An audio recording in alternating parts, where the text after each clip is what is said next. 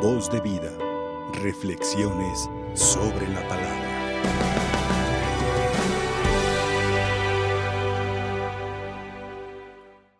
Como hemos oído hoy en el Evangelio, es la tercera vez que Jesús se aparece a sus discípulos. O sea que ya había habido otras dos apariciones donde Jesús toma la iniciativa. Él es el que va con ellos. Él es el que se acerca a sus discípulos, que a pesar de que lo traicionaron, se alejaron, Él toma la iniciativa de reconciliarse, o más bien los discípulos con Jesús. Y es lo que sucede hoy, relatado en San Juan, la pesca milagrosa, junto al lago de Tiberíades.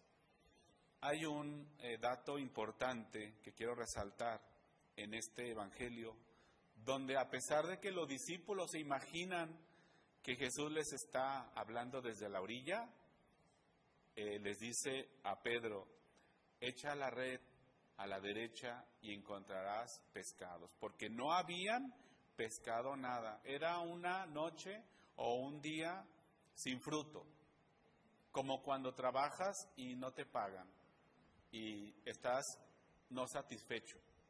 Entonces Jesús, para darles ánimo y para darle fruto a su trabajo, a su esfuerzo, hace una pesca milagrosa. Simplemente les dice, tomen la red y echen a la derecha de la barca. Y así lo hacen. Fíjense, ¿cómo es? Esto se llama la virtud de la obediencia. Cómo obedeciendo la palabra de Dios o en Jesús, el Hijo de Dios, podemos granjearnos grandes bendiciones. Porque los pescados es una bendición, es comida, pero también la comida se reparte. Por eso eran tantos. No era para los discípulos, era para que ellos lo compartieran, sobre todo a los pobres. La obediencia. Qué importante es obedecer la palabra de Dios. Y de ahí lo que nos enseña los mandamientos, la oración, el estar cerca de los pobres, marginados, el hacer semejante a lo que hizo Jesús.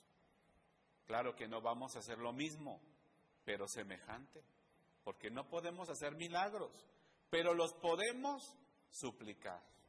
Y si tenemos fe, los podemos ver. Por eso de ahí, ser obedientes. Primero, acercarnos a Jesús. No tomar la espera de que Él venga a nosotros, aunque Él lo hace. Pero qué mejor que tú te acerques a Él. Y sobre todo cuando andamos medios mal, en el sentido de que estamos peleados entre nosotros, conmigo y a veces con Dios.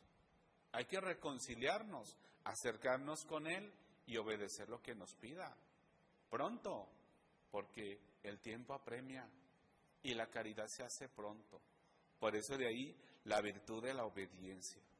Obediencia a los mandamientos de Dios, 10.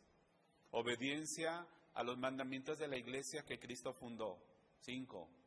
Obediencia a mi estado de vida, según lo que yo sea, casado, soltero, consagrado, vivir mi estado de vida a plenitud, obedecer lo que Dios me pida en ese estado de vida.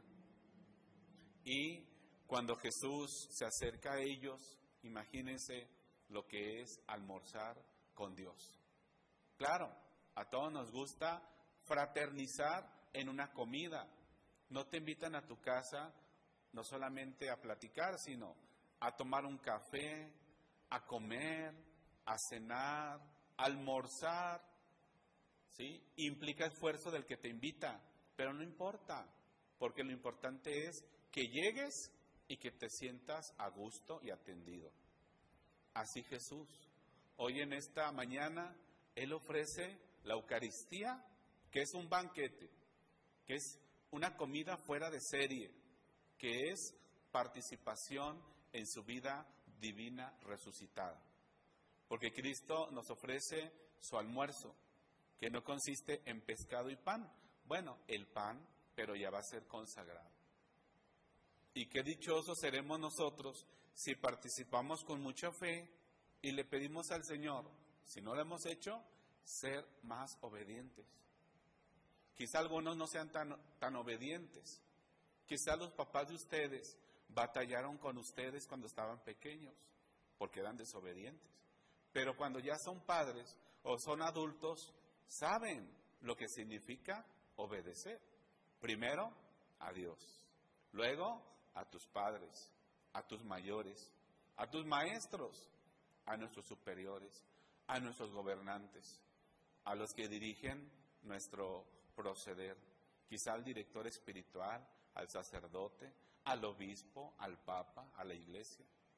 Obedecer siempre es una bendición y el que obedece no se equivoca.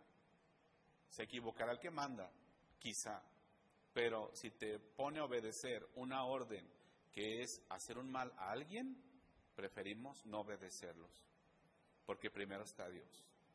Entonces, al igual que este Evangelio, donde Jesús está reconciliando a sus discípulos con Él, Él toma la iniciativa, Él se acerca, Él va a un lugar abierto, público, que es la orilla del lago de Tiberiades. Cualquier lugar es bueno para reconciliarnos con Dios. Pero también es bueno obedecer siempre a Dios, que la obediencia vale más que mil sacrificios. Ojalá que en este tiempo de Pascua que estamos apenas iniciando, tiempo de gozo, exultación y alegría porque Cristo está vivo, ha resucitado, que eso se mantenga todo el año, que se mantenga la alegría todo el año, que siempre en toda nuestra vida estamos felices de estar con Jesús. Y si alguna vez se asoma la tristeza o el desaliento, que sí lo hay, sobre todo cuando hay un enfermo, cuando hay un difunto, cuando hay algún problema personal, una enfermedad, una, una intervención quirúrgica, pues sí, nos llena un poquito de desánimo, pero hay que confiar en Dios, siempre, siempre, siempre.